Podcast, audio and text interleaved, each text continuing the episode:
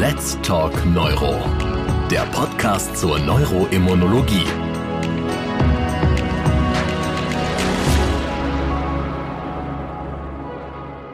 Liebe Kolleginnen und Kollegen, ich begrüße Sie ganz herzlich zu Let's Talk Neuro, unserem neuroimmunologischen Podcast.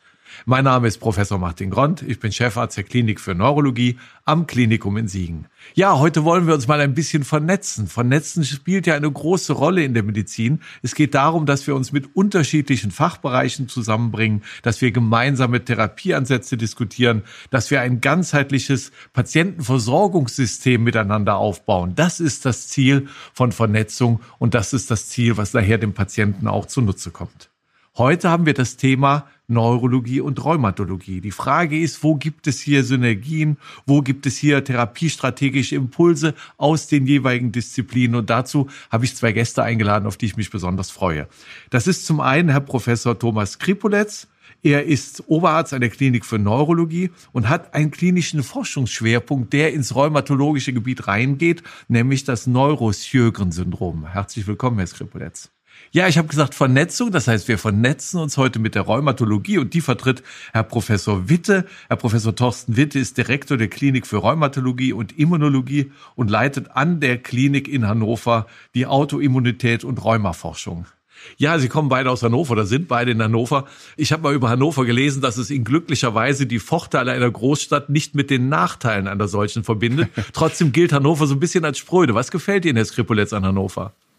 Auch Hannover ist eine sehr, sehr schöne Stadt. Also ich sage ja immer, Hannover ist vielleicht nicht die Liebe auf den ersten Blick, aber wenn man länger in Hannover äh, sich die Gegend anschaut und vor allem die schönen grünen Bereiche und auch den Marsch sieht, das ist eine Besonderheit in Hannover, dann will man nicht wieder weg. Das ist dann die Liebe auf den zweiten Blick und die bleibt dann länger bestehen. Bitte können Sie das unterstützen? Ja, unbedingt. Die Leute hier sind bescheiden, also wir brauchen nicht zu prahlen mit unserer schönen Stadt, aber haben durchaus nette Ecken. Also als sechsfacher Opa gehe ich am liebsten in den Zoo mit den Enkeln tatsächlich. Ah, okay. Jetzt prahlen Sie aber mal mit Ihrem Wissen. Ich möchte ja was lernen hier. Und wir haben das Thema Sjögren-Syndrom gerade schon aufgebracht. Neurosjögren habe ich noch nie gehört, aber das Sjögren-Syndrom habe ich im Studium gelernt. Können Sie mich noch mal auf den neuesten Stand bringen? Ja, das Sjögren-Syndrom ist ja eine Autoimmunerkrankung, die die Drüsen immer betrifft und dann zu Mund- und Augentrockenheit letztlich führt. Die Hälfte der Patienten hat zusätzlich Manifestationen über die Drüsen hinaus, also an den Gelenken, an der Niere, an der Lunge, aber eben auch an dem vor allem peripheren Nervensystem, diesem Neuroschögen-Syndrom. Wir können von der Unterscheidung noch primäres und sekundäres Schögen-Syndrom unterscheiden. Primäres eben ohne andere Autoimmunerkrankungen, sekundär zum Beispiel bei Lupus oder bei rheumatoider Arthritis. Und wenn man alle diese Entitäten zusammenzählt, primäres und sekundäres Schögen-Syndrom, kommt man auf so eine Prävalenz von 1 auf 200 ungefähr, also eine durchaus häufige Erkrankung. Bei Frauen besonders häufig, zehnmal häufiger betroffen als äh, die Männer. Welche Therapieverfahren gibt's aktuell?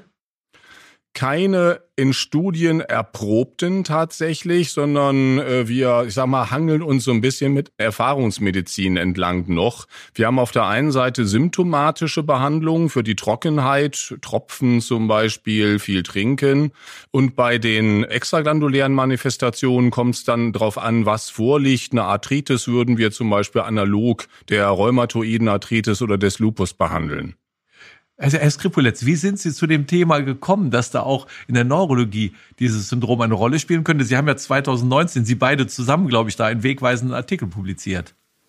Also ich bin ja Neuroimmunologe und interessiere mich insgesamt auch für viele andere immunologische Erkrankungen, also vor allem auch für Erkrankungen, die als komorbid mit rheumatologischen Erkrankungen einhergehen, aber auch dermatologischen Erkrankungen. Und das Jürgen-Syndrom ist ja in Hannover also schon sehr bekannt. Also Herr Witte hat da ein großes Zentrum aufgebaut und auch die Pathologie macht entsprechend auch die Auswertung der Speicheldüsenbiopsien. Und ich habe viel von Thorsten Witte gelernt und wir haben angefangen, auch bei unseren Patienten mit neuroimmunologischen Erkrankungen zu schauen, wie weit sich das Sjögren-Syndrom da ausprägt. Also vor allem bei der NMOSD ist es häufig, also die NMOSD ist zum Beispiel häufig assoziiert auch mit dem Sjögren-Syndrom. Aber uns ist dann irgendwann aufgefallen, dass gerade die Patienten mit einer Polyneuropathie nicht selten ein Sjögren-Syndrom haben. Und äh, Wir haben angefangen, die Patienten entsprechend zu untersuchen, also um so diagnostische Möglichkeiten zu erweitern und haben festgestellt, dass es gar nicht so selten ist und vor allem nicht, sich nicht nur bei Frauen finden lässt. Das ist ja bei dem rheumatischen Zirkeln häufiger so, dass die Frauen besonders betroffen sind.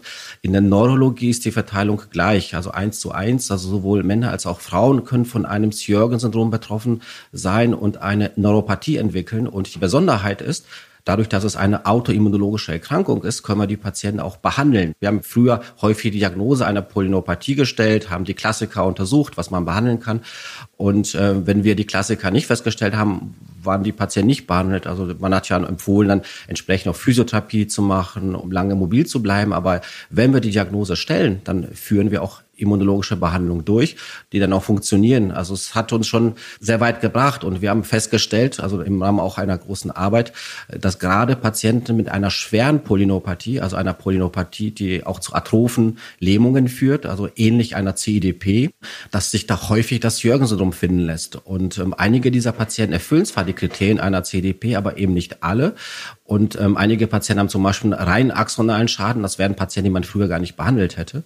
Und äh, wenn wir jetzt die Diagnose eines Sjögren-Syndroms stellen und die Patienten mit Immunmedikamenten behandeln, dann sprechen diese auch an. Und das ist schon äh, etwas, was toll ist. Und äh, wir haben seitdem natürlich weiter untersucht. Und die Polynopathie, überwiegend handelt es sich um Patienten, die eine schwere Polynopathie haben. Aber man kann beim Sjögren-Syndrom zum Beispiel auch eine rein sensible Polynopathie haben. Also früher als Ganglionitis bezeichnet. Und das kennt man aus der Literatur, dass die Patienten eine schwere, sensible Ataxie entwickeln, ohne motorischen Schaden. Das ist aber eine seltene Komplikation des Jürgen-Syndroms.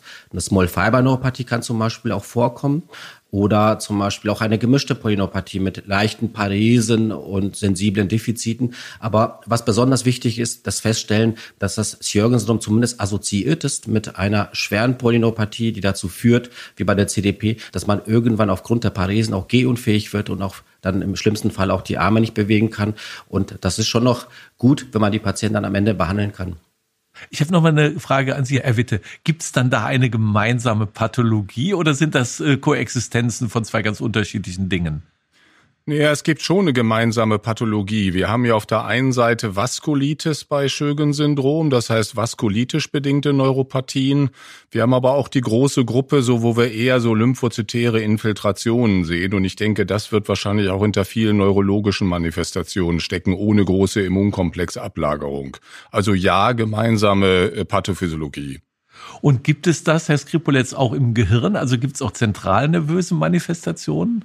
Ja, das ist jetzt besonders kompliziert, was Sie da fragen. Ähm, diese Frage haben wir häufig auch, vor allem wenn es um Patienten geht, die T2-Läsionen haben wir ähnlich einer Multiple Sklerose. Und dann wird an uns die Frage gestellt, sowohl, die Patienten werden sowohl in die Neurologie geschickt, als auch zu äh, Witte, in die Rheumatologie, mit der Frage, ist das denn jetzt nur ein Sjörgen-Syndrom oder ist das eine Multiple Sklerose?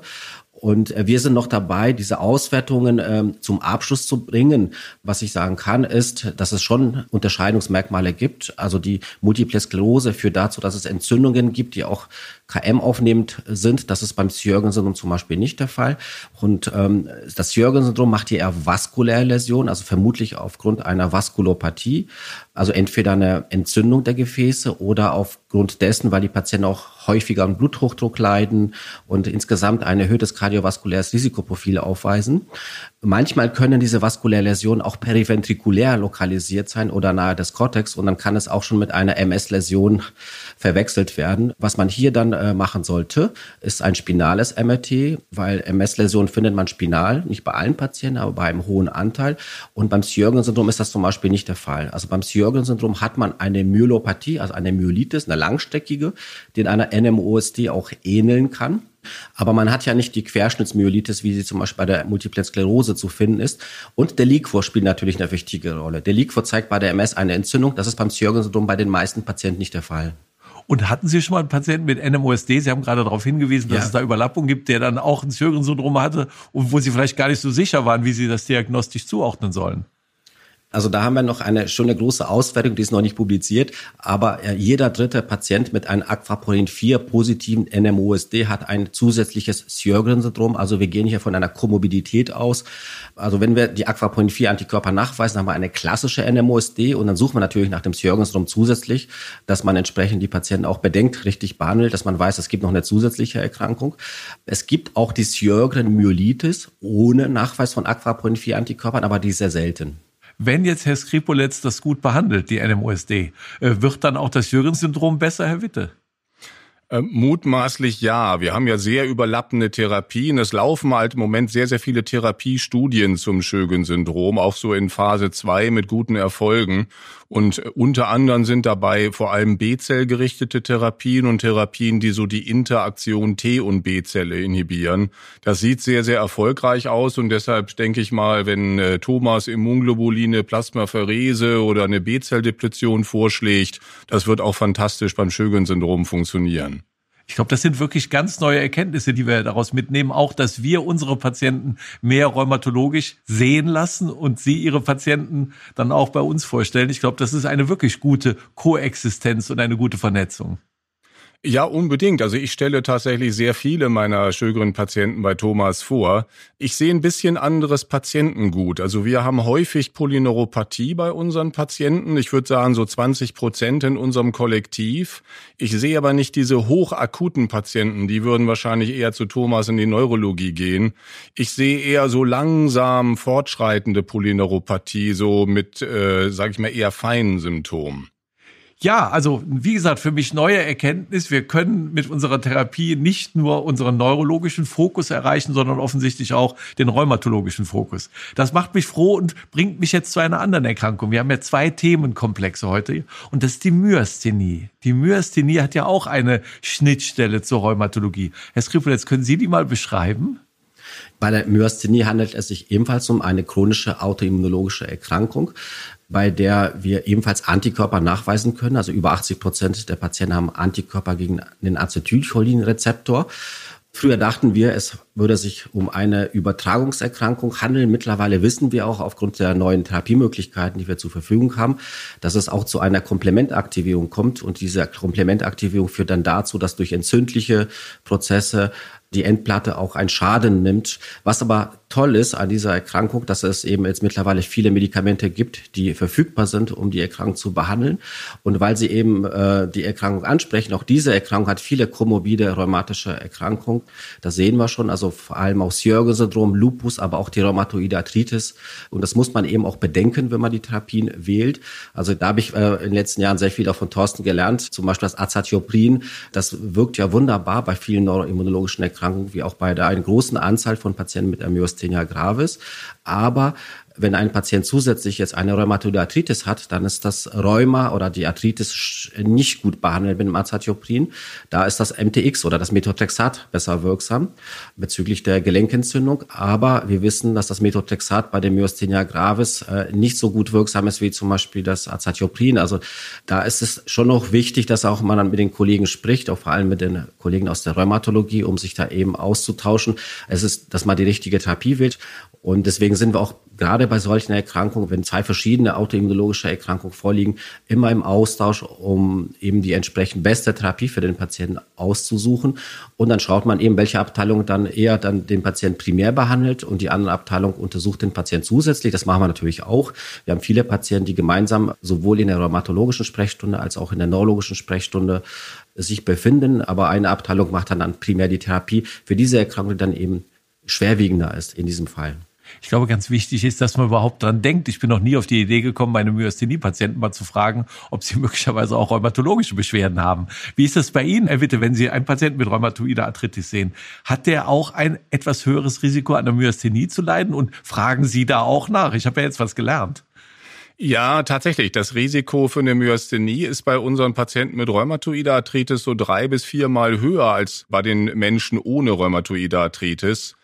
Und deshalb, wir fragen da schon nach, also wir fragen grundsätzlich immer nach neurologischen äh, Symptomen, äh, nach Schwäche, nach äh, auch Zeichen der Polyneuropathie, Missempfindungen, einfach weil ja generell neurologische Manifestationen häufig sind. Jetzt ist in der Rheumatologie ist ja ein sehr therapeutisches Fach auch geworden und ich habe so Stichworte immer aufgeschnappt, wenn man mit Rheumatologen spricht. Das ist einmal Treat to Target und das, was wir ja auch von der MS, glaube ich, ein bisschen kennen, Hit Hard and Early. Können Sie das mhm. nochmal für uns erklären, was diese beiden Begrifflichkeiten bedeuten? Treat to Target, das haben wir ja im Grunde so aus der Hypertonus- und Diabetestherapie übernommen, dass man mal sagt, man will auf ein bestimmtes Ziel, in dem Fall ja normaler Blutdruck, normaler Blutzucker hin therapieren. Wir wissen, dass Entzündung, chronische Entzündung zu Spätschäden führen, das heißt zu Myokardinfarkt, zu Krebsneigung. Und deshalb wollen wir bei unseren Rheumapatienten die Entzündung kontrollieren. Das heißt, auf ein Target zusteuern, das wir Remission nennen.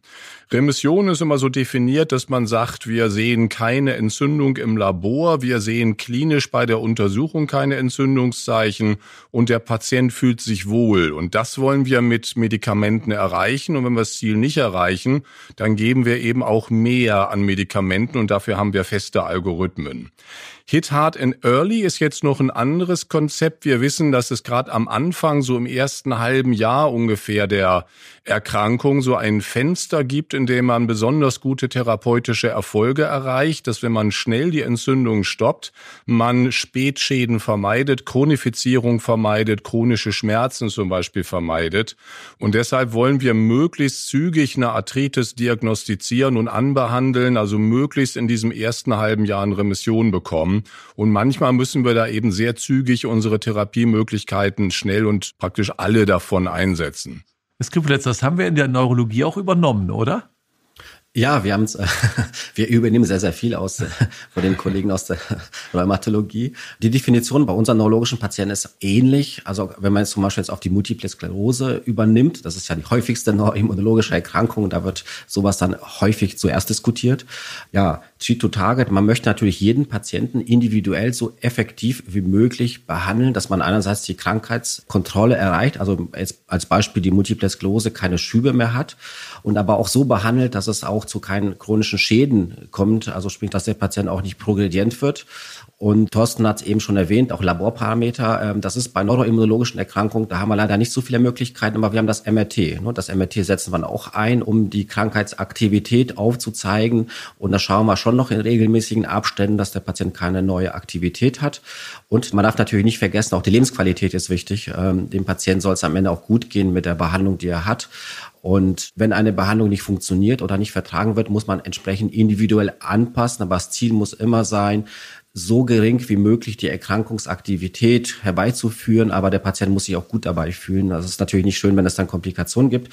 Und das wird dann eben entsprechend angepasst. Und äh, die Hit-Hard- und Early-Methode, die haben wir gerade bei der Multiple Sklerose wirklich sehr, sehr ausführlich diskutiert die letzten Jahre. Ich bin ein großer Freund dieser Therapie vom Hürtate und Early.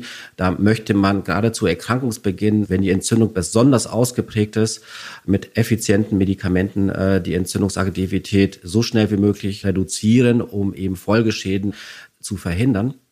Ja, ich habe gerade gelernt, bei der NMOSD spielt das eine ganz entscheidende Rolle dass man nicht lange wartet. Die NMOSD gehört zu den äh, besonders aggressiven neuroimmunologischen Erkrankungen in der Neurologie. Auch die Myasthenia gravis ist eine schwerwiegende Erkrankung. Da muss man einfach schnell handeln. Also man kann da jetzt nicht probieren, probieren, probieren und dann warten, ähm, dass es äh, gut geht. Also gerade bei einer NMOSD muss man von Anfang an ein Therapieregime wählen, das dazu führt, dass es keinen zweiten Schub gibt. Bei der NMOSD haben wir vorwiegend Optikusneuritiden und schwere Myelitiden und jede schwere Myelitis führt dazu, dass der Patient Patient im Nachhinein noch Restsymptome hat und man möchte nicht, dass er nochmal eine Myelitis hat, um dann noch mehr Symptome zu haben. Also eigentlich muss die Behandlung von vornherein so gewählt werden, dass es keinen zweiten Schub gibt. Und dafür haben wir mittlerweile sehr effiziente Medikamente, die dafür zugelassen sind wie zum Beispiel auch B-Zelltherapien oder ähm, Interleukin-6-Antikörper oder auch eben die Komplementinhibition. Und die muss man von Anfang an entsprechend der Patienten und möglicher Komorbiditäten auch nach Rücksprache mit den Kollegen, wenn welche vorliegen, wählen und hart behandeln. Ja.